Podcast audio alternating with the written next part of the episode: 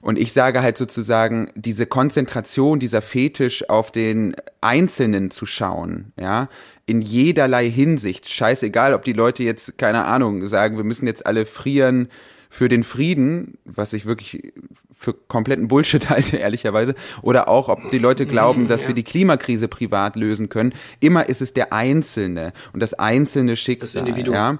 Und der Einzelne muss aufblühen in einer neoliberalen Gesellschaft. Und ich will mit dem Programm halt sagen, naja, wir müssen erstmal sozusagen den Acker aufreißen, Deutschland umtopfen, ähm, und sozusagen strukturelle Veränderungen anstoßen, bevor wir uns bevor wir sozusagen dem Einzelnen die ganze psychische und politische Last aufhalsen, in diesem System in irgendeiner Weise zu Zufriedenheit zu kommen. Und ich glaube, dass das ganz schwer möglich ist. Statement. Wegen einer Aussage in meinem Programm, die als intolerant aufgefasst wird. In meinem Soloprogramm mache ich mehrere Witze über obszönen Reichtum und die FDP. Nun wurde mir von mehreren Leuten im Publikum der Vorwurf gemacht, dass ich doch nur neidisch sei auf Reiche. Hiermit möchte ich mich in aller Form davon distanzieren. Das ist selbstverständlich kein Neid, sondern aktive Missgunst. Ich neide obszön Reichtum nicht, ich möchte ihn zerschlagen.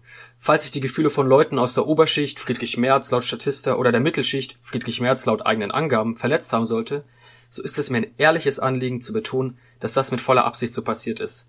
18% der Deutschen leben unter dem Existenzminimum. 1,65 Millionen Menschen sind auf die Tafel angewiesen und das Gesamtvermögen der Deutschen beträgt 8 Billionen Euro. Das sind roundabout 36.000 Neymars. Armut kann sofort beseitigt werden. Doch wir beseitigen Armut nicht, weil wir Armut als Erzählung brauchen. Ohne die Armen, die sich ihre Armut verdient haben, gibt es keine Reichen, die sich ihren Reichtum verdient haben. Das richtige Mindset ist also das folgende. Solidarität mit allen, die zu wenig haben. So schreibt es der Comedian und Satiriker Jean-Philippe Kindler vor kurzem in einem, habe ich falsch ausgesprochen? Nein, alles gut. Alles super. Also, Jean-Philippe Kindler vor kurzem in einem Instagram-Post. Doch was steckt dahinter und wer ist dieser Typ jetzt eigentlich? Begrüßen wir ihn erstmal. Hallo Jean-Philippe, hier das zweite Mal in Folge mit Doppelnamen. Sarali letzte Woche, jetzt Jean-Philippe. Ich mag David. Ich begrüße dich erstmal ganz ja, herzlich. Ja, ich freue mich sehr. Danke für die Einladung. Ich hab Bock. so, wer genau bist du eigentlich? Normalerweise stelle ich ja immer den Gast vor, sag so den Werdegang, aber bei dir ist es ja ein bisschen anders. Bei dir ist er ein bisschen also ungewöhnlicher als bei anderen Gästen. Also stell dich doch mal selber vor. Wer bist du? Ja, mein Name ist äh, Jean-Philippe Kindler. Ich bin es fällt sogar mir schwer. Also man, muss, man ist immer so verlegen. Also ich bin im weitesten Sinne Bühnenkünstler, würde ich sagen. Satiriker, äh, Autor. Ich mache verschiedene Sachen. Ich habe ein eigenes Soloprogramm, also ein satirisches Soloprogramm. Komme ursprünglich, ganz, ganz ursprünglich aus dem Poetry Slam und mache jetzt seit einigen Jahren eben viel, viel Solo-Tour und so viel politischen Kommentar, vor allem im WDR Radio und jetzt seit äh, oder ab April auch im WDR Fernsehen mit einer eigenen Sendung, die da heißt Clinch. ich weiß nicht, weißt du, was Clinch ist? Kennst du das Wort Clinch? Du kennst es. Nein, sag's, verrat's mir naja, sehr Clinch ist dieser Moment, wenn sozusagen zwei Boxer sich so ganz erschöpft umarmen während des Kampfes. Weißt du, man kennt doch diese Szenen. Ah, während des Kampfes. Ja, ne? Ja, ja, ja. Also meistens von einem Boxer ausgehend, der irgendwie eine Pause braucht und sozusagen aus der Schlagreichweite will. Und das fanden wir als Bild irgendwie ganz schön für eine Sendung, in der es darum gehen soll, dass wir an so ganz großen, also, also an Themen, die mit einem großen gesellschaftlichen Konsens ausgestattet sind, ein Fragezeichen dran setzen wollen. Wir haben jetzt die erste Folge aufgenommen äh, und die läuft unter der Prämisse Hurra, wir spalten. Was ist geil an gesellschaftlicher Spaltung? Das ist das, was ich tue zurzeit. Ja. Und äh, was hat das der Clinch da mit der Fernsehsendung genau zu tun, wenn wir schon gleich bei der Fernsehsendung sind? Ja, also wir versuchen natürlich halt immer ähm, Leute einzuladen, mit denen wir dann auch vortrefflich rumprovozieren und rumpöbeln können. In der ersten Folge sind das jetzt Shachak Shapira und äh, Kitty Cat, die Gangster-Rapperin Kitty Cat, die viele nicht mehr kennen, äh, weil sie die erste Frau im deutschen Rap war und äh, den Weg für ganz viele andere geebnet hat. Und äh, es geht uns, wie gesagt, immer darum, halt so auf provokanteste Weise so eine gesellschaftliche Gewissheit aufzugreifen und zu fragen, sollten wir uns da so gewiss sein? Weil ich beispielsweise der Meinung bin, dass es vollkommen absurd ist, wie ja auch in meinem Instagram-Post schon anklingt. Äh, ich verstehe nicht, woher dieses ödipale Bedürfnis nach gesellschaftlicher Harmonie kommt. So, weil die Graben so unüberwindbar groß sind aus meiner Sicht, dass Harmonie einfach nicht angesagt ist. Und wir wollten halt eine Sendung machen, wo man einfach mal so ein bisschen rumpöbeln kann, auch destruktiv rumpöbeln kann. Das fehlt aus unserer Sicht dem Fernsehen. Das wird dann immer so beklagt in diesen ganzen Rentner-republikanischen Talkshows. Oh, die Spaltung der Gesellschaft. Äh, ich finde das immer so ein bisschen affig und äh, deswegen wollte ich anderes machen. Mal gucken. Und dir da entgegensteuern. Mal gucken, ob der WDR das nimmt. Die entscheiden jetzt, ob sie uns eine Staffel geben oder ob sie sagen, nee, wir haben Angst. wir werden es sehen. Äh, wird dann die erste Folge so oder so veröffentlicht? Ja, oder? die läuft linear am 25.04. im WDR Fernsehen um 22.45 aber wird auch schon einige Tage vorher in der WDR und ARD Mediathek abrufbar sein. Kann man sich angucken, wenn man Bock hat. Also die Folge ist am 1. April draußen wissen die Zuhörer, weiß die Zuhörerschaft, was man diesen Monat noch macht. So kann. ist es. Äh, gut, du bist ja jetzt, ja genau, so ist es. Du bist ja jetzt kein durchschnittlicher Comedian, also man sieht dich jetzt nicht, sagen wir, bei äh, Nightwash mhm. oder sowas. Äh, du bist ja relativ sehr politisch auch, hast du ja selber auch schon gesagt. Warum genau hast du für dich den Weg beschlossen, das Ganze jetzt mit Politik zu verknüpfen. Ich meine, wäre es nicht einfacher zu sagen, äh, wisst ihr was, ich bin völlig unpolitisch und so, also mir ist das alles bisschen Schnuppe, auch in dem Sinne, dass du dir damit quasi eine größere Fanbase hättest aufbauen können. Mhm. Also warum hast du diesen Entschluss gefasst, ich werde politisch in meinem Programm? Mm, also ich glaube, dass man sich dieses politisch sein gar nicht so richtig aussucht. Also ich habe mir das nicht irgendwann mal überlegt und habe gedacht, jetzt werde ich mal politisch. Ähm, jetzt kaufe ich mir mal die Blätter für deutsche und internationale Politik und lese mich da mal so rein. äh, das hat sich irgendwie so ergeben. Und man muss, ich also ehrlicherweise auch so ein bisschen aus Verlegenheit, weil ich bin gar nicht so ein guter Gagschreiber. Also ich bin gar nicht so ein äh, so ein Felix Lobrecht, der irgendwie durch den Alltag stolziert und dann fallen ihm einfach absurde und witzige Sachen ein. Und da habe ich ganz großen Respekt vor, ehrlicherweise.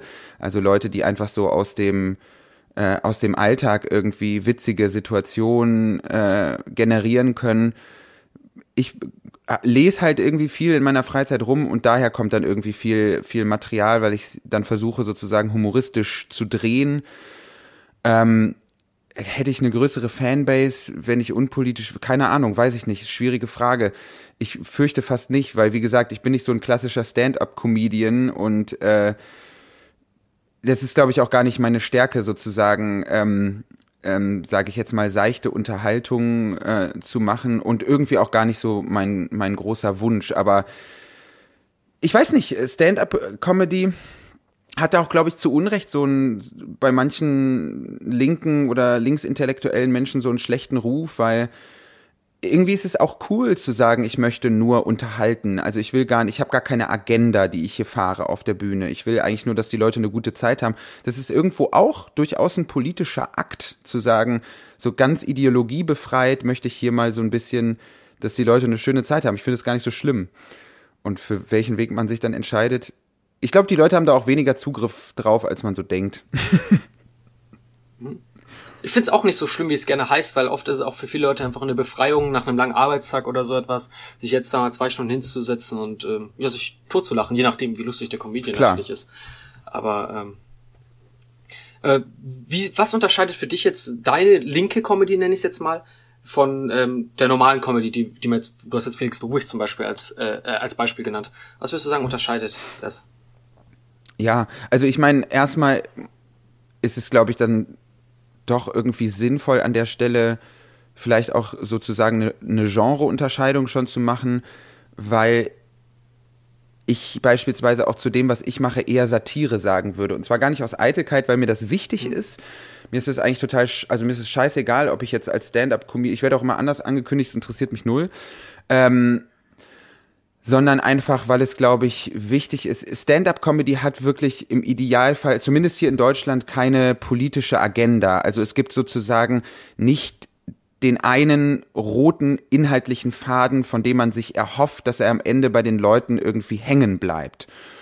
Und äh, dann gibt es eben Kabarett und Kabarett ist so ein bisschen verstaubt, pädagogisch und äh, es wird irgendwie mehr geklatscht als gelacht, ja, so klassisch Dieter Nur-mäßig. Äh, und dann gibt's eben noch Satire. Und Satire ist sozusagen die schärfere, etwas unpädagogischere Version von Kabarett. Und ich sehe mich in dem Bereich. Das heißt, ich habe eine Agenda.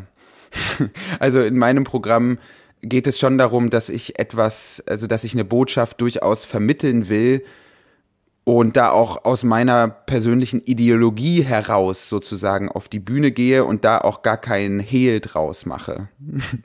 und man kann es wirklich, ich glaube, es ist auf jeden Fall linke Satire. Manche würden sagen linksradikale Satire. aber das ist mir. Gibt sicher auch eine. Ja, aber das ist mir irgendwie auch egal. Ähm, aber genau, also es ist irgendwie auch Ideologie und ich bin auch Ideologe in dem, was ich mache. Und es ist auch eine sehr idealistische Position zu sagen oder zu glauben, man verändert sozusagen an der Gesellschaft etwas dadurch, dass man auf der Bühne politisch ist. Ich weiß das gar nicht so genau, ob das so ist, ehrlich gesagt. Ja. Das wäre jetzt tatsächlich meine nächste Frage gewesen. Denkst du, dass du damit jetzt äh, gesellschaftlich etwas verändern kannst, könntest, indem du zum Beispiel, zum Beispiel, was man sagen könnte, ist, dass natürlich, wenn solche Themen angesprochen werden, die du ja. ansprichst, die soziale Ungleichheit, die Schere zwischen Arm und Reich und warum wir Armut nicht beseitigen, obwohl es finanziell möglich wäre, dass dadurch ja theoretisch, dass man argumentieren könnte, nun, so wird ein politisches Bewusstsein gebildet. Das, ja. das, was vielleicht einigen gar nicht klar ist, wie unglaublich diese Schere ist und dass man damit ein politisches Bewusstsein bilden kann. Ja, also was ich eigentlich mit dem Programm versuche, ist gar nicht sozusagen ähm, so die Inhalte anzubieten, die, die werden halt mitgeliefert, sondern ich finde halt so eine Form des ideologiekritischen Denkens eigentlich ganz schön. Ne? Also wenn ich, wenn ich beispielsweise im Programm viel über soziale Ungerechtigkeit spreche, was, was ja das Hauptthema ist von Deutschland umtopfen, dem Programm, äh, dann versuche ich sozusagen immer nicht das moralische Argument zu machen, dass da wäre, Armut ist schlecht und irgendwie in einem reichen Land äh, moralisch äh, fragwürdig, was so ist, aber damit kommt man ja selten weiter, sondern ich versuche dann im Programm auch zu erklären, warum es volkswirtschaftlich nicht so sinnvoll ist, wenn wir einen großen Niedriglohnsektor beispielsweise haben. Das sind aber dann halt so Themen, die sind nicht so besonders humorgeeignet, wenn man das so sagen kann.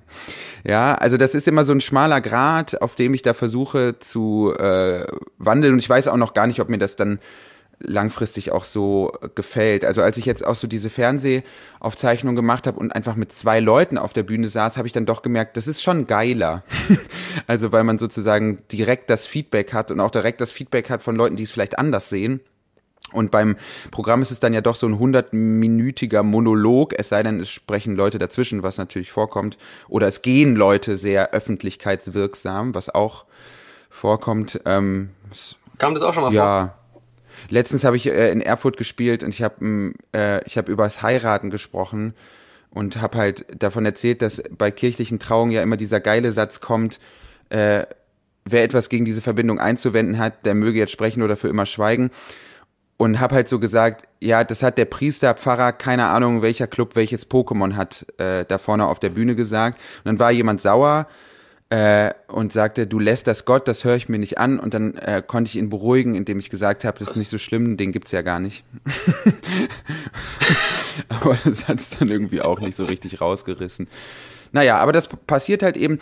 Verbessere ich die Gesellschaft? I don't know, ich weiß es nicht. Und das ist auch echt eine ganz, ganz schwierige, also das frustriert auch, muss ich ehrlicherweise sagen. Also weil man sich dann immer wieder äh, denkt, was ist der Sinn von dem, was ich hier mache? Und es beruhigt mich aber auch zwischendurch, dass ich manchmal denke, vielleicht braucht es den auch gar nicht. Ähm, wo wir jetzt gerade eben darüber sprechen, ähm, über den, diesen Sinn oder die gesellschaftlichen Verhältnisse, in der linken in der linken Szene wird ja oft darüber diskutiert, was ist jetzt die richtige Strategie, linke Politik mhm. wieder populär, wieder beliebt zu machen. Ja. Meinst du, das wäre das, was du machst, ist vielleicht so eine Option, weil man bringt damit auch die Leute zum Lachen dazu. Ähm, man, man, vielleicht ist es eben nicht dieses, ja, immer nur mit dem Finger rummeckern oder sowas, sondern eben die Leute auch zum Lachen dabei zu bringen. Und dass das vielleicht eine sinnvolle Strategie ist für linke Politik oder um linke Politik möglicherweise wieder populär zu machen. Und dass man dann eben damit sagt, hört mal zu, das, das ist scheiße hier und dann bringt man noch einen lustigen Witz dazu und deswegen sollten wir den ÖPNV kostenlos machen oder sowas und so. Ja, unbedingt. Ähm, also grundsätzlich Thema. würde ich sagen, äh, auf jeden Fall. Also woran die Linke muss man ja auch sagen, die rentnerrepublikanische Linke, man merkt halt auch in der Linken, dass wir das zweitälteste Land der Welt sind. Ähm, ja, so leidet es halt so dieser Bierernst, ne? Also so dieser, ähm, ja, so fast schon dieses staatstragende, keine Ahnung, altsozialistische Gehabe so ein bisschen. Wenn man das vielleicht so ein bisschen humorisieren könnte, wäre das bestimmt gut. Ich meine, grundsätzlich bin ich der Meinung, äh, Kunst ist Kunst und Politik ist Politik und es sollte sich vielleicht auch gar nicht immer so viel vermischen, so. Ich kann mir beispielsweise nicht vorstellen, Satiriker und Politiker gleichzeitig zu sein. Ich glaube, das schließt sich einfach aus. ähm, aber ja, das würde der Linken mit Sicherheit gut tun. Ich meine, jetzt äh, war ich ja in Berlin und das war sehr schön, weil da waren dann auch sechs, sieben Leute aus der Linksfraktion, aus dem Bundestag, äh, dann irgendwie mit im Publikum. Und ich bin ja tatsächlich selber auch Parteimitglied der Linken. Äh, was gar nicht so von Vorteil ist, das immer so öffentlich zu sagen. ich wollte gerade sagen, ja. aber I don't give a shit, halt so, wenn ich dann manche Aufträge nicht bekomme, dann ist es irgendwie auch egal äh, zweifelndes Mitglied auch der Linkspartei. Und da merkt man dann halt schon, die haben dann halt irgendwie auch ihren Spaß daran, wenn ich das so versuche, äh, so ein bisschen zu humorisieren. Und natürlich nehmen die dann auch was davon mit. Und den ein oder anderen Take sehe ich dann auch bei Twitter irgendwie wieder und so. Aber das ist ja cool. Ja. Vielleicht ist das der Weg. Ähm, jetzt hast du, Jetzt hast du ja schon von deinem Programm gesprochen, auch von deinem, von deinem Auftritt in Berlin. Dein aktuelles Programm heißt, du hast es vorgesagt, Deutschland umtopfen. Was genau strebst du mit diesem Programm oder worum geht es denn in diesem aktuellen Weltmacht Programm? strebe ich an. Äh, was, was wird in Deutschland umgetopft? Ja, also der, der Titel kommt halt sozusagen äh, eigentlich von vor zweieinhalb Jahren, als ich mich noch sehr intensiv mit äh, der positiven Psychologie und so, so, so Glückspropaganda, muss ich ehrlicherweise sagen, auseinandergesetzt habe. Ja, weil man ja jetzt ganz viel so dieses Self-Love-Gedöns hat. Ähm, was ich so total neoliberal finde. Ich, ich weiß nicht, wie es dir geht, aber ich, mir ist unklar, warum Menschen sich selber lieben sollten. So, äh, ich finde, es gibt da so einen geilen Satz von äh, Spinoza, von dem ich sonst nichts gelesen habe, kein Experte an der Stelle, der gesagt hat, es geht im Leben im Prinzip darum, auf unenthusiastische Weise grundsätzlich mit der Person einverstanden zu sein, die man ist. Das finde ich die perfekte Beschreibung eines anzustrebenden Selbstverhältnisses und mit dieser ganzen Selbstliebe-Nummer, das kann ich nichts mit anfangen. Daher kommt also so dieses Deutschland umtopfen als, ähm, als Gegenteil von diesem Gedanken des Aufblühens. Das Selbst muss jetzt endlich mal aufblühen und so, ja. Und wie blühen wir jetzt als, als Individuen im Kapitalismus auf? Und ich sage halt sozusagen, diese Konzentration, dieser Fetisch auf den Einzelnen zu schauen, ja, in jederlei Hinsicht, scheißegal, ob die Leute jetzt, keine Ahnung, sagen, wir müssen jetzt alle frieren, für den Frieden, was ich wirklich für kompletten Bullshit halte, ehrlicherweise, oder auch, ob die Leute glauben, dass ja. wir die Klimakrise privat lösen können. Immer ist es der Einzelne und das einzelne Schicksal. Das Ja? Und der Einzelne muss aufblühen in einer neoliberalen Gesellschaft. Und ich will mit dem Programm halt sagen, naja, wir müssen erstmal sozusagen den Acker aufreißen, Deutschland umtopfen, ähm, und sozusagen strukturelle Veränderungen anstoßen, bevor wir uns bevor wir sozusagen dem Einzelnen die ganze psychische und politische Last aufhalsen, in diesem System in irgendeiner Weise zu Zufriedenheit zu kommen. Und ich glaube, dass das ganz schwer möglich ist, ohne sozusagen den großen gesellschaftlichen äh, Aufschlag. Aber ich bin auch kein, ähm, ich bin auch kein Revolutionär oder so. Ich bin dafür zu, zu lauchig. ähm, wenn man jetzt auf direkte politische Themen ja. geht, es gibt äh, allgemein linke Unbedingt. Themen, zum Beispiel das Thema Staatsschulden und all das, darüber haben wir ja auch schon mal mit Mugis Höfken gesprochen. Mhm. Äh, denkst du, dass, nehmen wir mal das Beispiel Staatsschulden ja. direkt, äh, es wird ja unglaublich oft über das Thema gesprochen. Jetzt mit den 100 Milliarden. Ja. Es wird ja eigentlich, geht, geht kein Tag vorbei, ohne dass man dieses Wort irgendwo in den Nachrichten mhm. hört.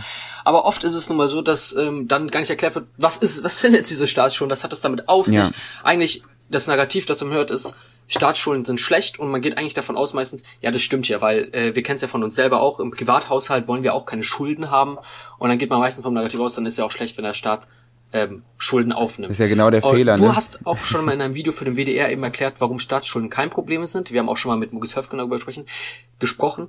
Denkst du, dass, wenn du solche Themen eben aufbringst, dass dann wirklich tatsächlich was eben gebildet werden kann, wo man dann sagt, ja Moment mal, eigentlich ist es ja gar kein Problem, diese Staatsschulden, äh, was wird hier so ein Gedöns drumrum gemacht und dass dann auch ähm, Leute sagen, ja, das stimmt ja, was er sagt. Mhm. Ich, ich hab, das, bin das die ganze Zeit falsch angegangen.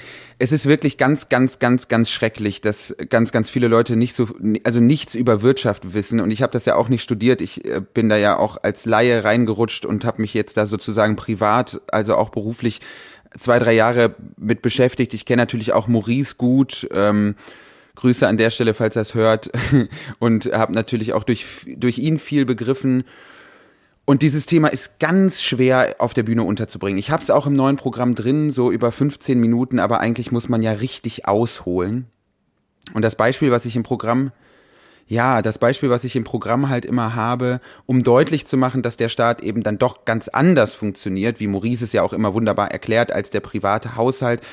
Ich mache das immer gerne am Beispiel meiner Mutter, denn es ist so, meine Mutter hat uns äh, früher immer St. Martin feiern lassen. Ich weiß gar nicht, hast du auch St. Martin gefeiert? Mhm, ja. Ne, ich weiß, ich weiß gar nicht. Moment kommt ganz drauf an, St. Martin, das, was immer im November ja, ist. Ja, genau, das, was immer im November ist. Ja, genau. Ja, Man geht ja, von ja, Tür ja, zu Tür und singt ja. und kriegt Süßigkeiten oder Verachtung, je nachdem. Ja. Und ähm, wir haben das auch immer gemacht. Meine Mutter war da passioniert und hat uns da immer von Tür zu Tür gescheucht und wir haben da halt immer einen abgetrellert und so. Und dann sind wir eben von Tür zu Tür gelaufen und in diese Zwischenzeit, also auf diesem Weg von Tür zu Tür, hat meine Mutter immer Süßigkeiten aus unseren Jutebeuteln geklaut und in ihren eigenen Jutebeutel verschwinden lassen. Ja, also das ist die Ausgangssituation. Diebstahl, man kann es nicht anders sagen. Und die hat uns davon dann irgendwann erzählt, als wir erwachsen waren, in so einem Nebensatz, äh, so als wäre das nicht völlig irre. Und dann haben wir sie halt auch gefragt, warum hast du das gemacht? Und die Antwort meiner Mutter war, und das finde ich fantastisch, sie meinte, ich brauchte Sachen für einen Adventskalender. Ja, das heißt, die Logik meiner Mutter war, ich muss denen erst was wegnehmen, um ihnen was wiedergeben Um zu wieder in den können. Umlauf zu ja? bringen. Und so glauben ja Leute, dass der Staat auch funktioniert. Dass Leute halt sagen, ja, also der Staat muss uns erst was wegnehmen, steuern, um uns dann was wiedergeben zu können, marode Brücken. So. Und das ist einfach genau der Punkt, der falsch ist. Also, um da weiter ins Detail zu gehen, fehlt mir dann auch die Expertise, das traue ich mir nicht zu. Aber ich glaube, das ist so grundsätzlich ja auch so dieser MMT-Take, dass Leute einfach sagen, der Staatshaushalt funktioniert grundsätzlich anders. Er muss kein Geld einnehmen, um es ausgeben zu können, weil er ja das Geld in erster Linie schon bereitstellt, sozusagen. ne? Und ich versuche genau diesen kleinen äh, Ansatz im Programm auch äh, genau mit diesem Beispiel mit meiner Mutter irgendwie unterzubringen. Und ob das klappt, kann ich wirklich nicht sagen. Das weiß ich nicht. Also äh, da bekomme ich relativ wenig Feedback ähm, explizit dazu. Das kann ich nicht einschätzen. Aber äh, ich glaube, ohne das jetzt zu verschwörungstheoretisch sagen zu wollen, ich glaube, dass so diese äh, wirtschaftspolitische Verdrossenheit auch vor allem unter Linken, ähm, das kommt, glaube ich, auch den Herrschenden zugute, will ich jetzt mal so ganz vorsichtig sagen. Ähm, zum, meinst du beim Thema Staatsschulden? Generell, also Beispiel, ich glaube- man, wenn man jetzt davon ausgeht, Ich glaube, dass es generell so ist, dass Wirtschaft komplizierter gemacht ist, als es ist. Also ich glaube auch, dass Christian Lindner mit voller Absicht so komplex und kompliziert über wirtschaftliche Zusammenhänge spricht, wie er das tut. Und zwar nicht, weil diese Zusammenhänge immer hochkomplex und hochkompliziert sind. Das sind sie natürlich, wenn man ins Detail geht. Aber das könnte durchaus auch sehr viel verträglicher kommuniziert werden. Und Maurice oder Ole und Wolfgang, Wolfgang M. Schmidt und Ole Nümann, die machen das ja auch. Und das geht. Ja. also es ist, es ist möglich, also es mangelt am Willen wieder, am politischen Willen oder eben ähm, es ist pure Absicht. Ich glaube auch, dass gemacht. viele Linke, gerade viele Linksliberale, sich dafür einfach nicht interessieren, weil sich viele Linksliberale auch, ähm, die sind zufrieden damit, auch einfach mit Moral zu argumentieren. Oder halt wahlweise mit Identität. Meistens äh, vermischt sich das ja alles so. Ich meine, wir sehen das jetzt ja auch gerade ähm, bei dieser Fridays for Future Dreadlocks-Debatte. Fridays for Future lädt eine Künstlerin aus äh, und sagt ihr, ja, also du kannst natürlich deine Dread Dreadlocks noch abschneiden bis Freitag. Shahak Shapira, mein Gast in der Sendung, hat dazu einen wunderbaren Witz gemacht auf Instagram. Er sagte, ja, und dann ist sie Skinhead. Fand ich nicht schlecht. Jetzt hast du ja schon gespoilert, was in der Sendung rauskommt. Ja, so ein bisschen darf man ja was. Hier habt ihr es zuerst gehört. Ähm, was soll ich sagen? Ja, ich muss auch sagen, ich bin selber auch natürlich kein Wirtschaftsexperte. Ich habe Wirtschaftswissenschaften in mehrfach, bin dementsprechend auch relativ schlecht und wer weiß, wie lange ich das noch habe. Aber äh, dennoch ist es ähm, relativ interessant eben zu sehen, weil es ist leider auch oft die einfachere Option zu sagen, weil es hört sich auch so viel einfacher an, wenn man sagt jetzt, äh, hier ist es, ähm, hier das Geld ist da und das Geld, dann ist das Geld irgendwann knapp und dann müssen, müssen wir ein bisschen sparen und sowas. Hört sich an so, als, als wäre der Stadt einer Ja, von uns. genau. Ähm, weil bei uns ist es ja. Ja. ganz genauso, ja. Aber letztendlich ist der Staat eben nicht einer von uns. Ja, das Sinne. Interessante an Geld, was ich an Geld immer so freaky finde, das hat jetzt ja auch Aaron Saar in seinem neuen Buch, Die monetäre Maschine, ganz gut beschrieben, äh, dass Geld sozusagen immer wahnsinnig knapp und in Unmengen verfügbar zugleich ist. Ja, also immer sehr, sehr knapp im Portemonnaie der ähm, 13,4 Millionen Menschen, die arm sind hierzulande und sehr, sehr doll im Überfluss vorhanden auf den Konten der Bundeswehr jetzt gerade. Also wenn Geld, äh, ja, ja, wenn, wenn Geld besorgt werden soll, dann, dann ist es da und es ist ja auch da. Ja, also auch das ist auch so dumm von manchen Linken, dass die immer wieder so fragen, ja, wo, wo wird denn jetzt die, wo werden die 100 Millio Milliarden jetzt an anderer Stelle eingespart? Das war nach der, das war nach der Bundestags, äh, nach der Ankündigung von Scholz. Ja, das war, war schrecklich. Da hat man die schrecklichsten Absolut. Tweets dazu Also, gesehen, dass ja. Leute wirklich halt denken, dass das irgendwo anders sozusagen dann eingespart werden muss. Was für ein Unsinn. So, ähm, und das stört mich einfach dann auch enorm. Deswegen nehme ich es natürlich auch in mein Programm mit auf und versuche das irgendwie einigermaßen, ja, man muss es schon so ehrlich sagen, konsumierbar äh, runterzubrechen.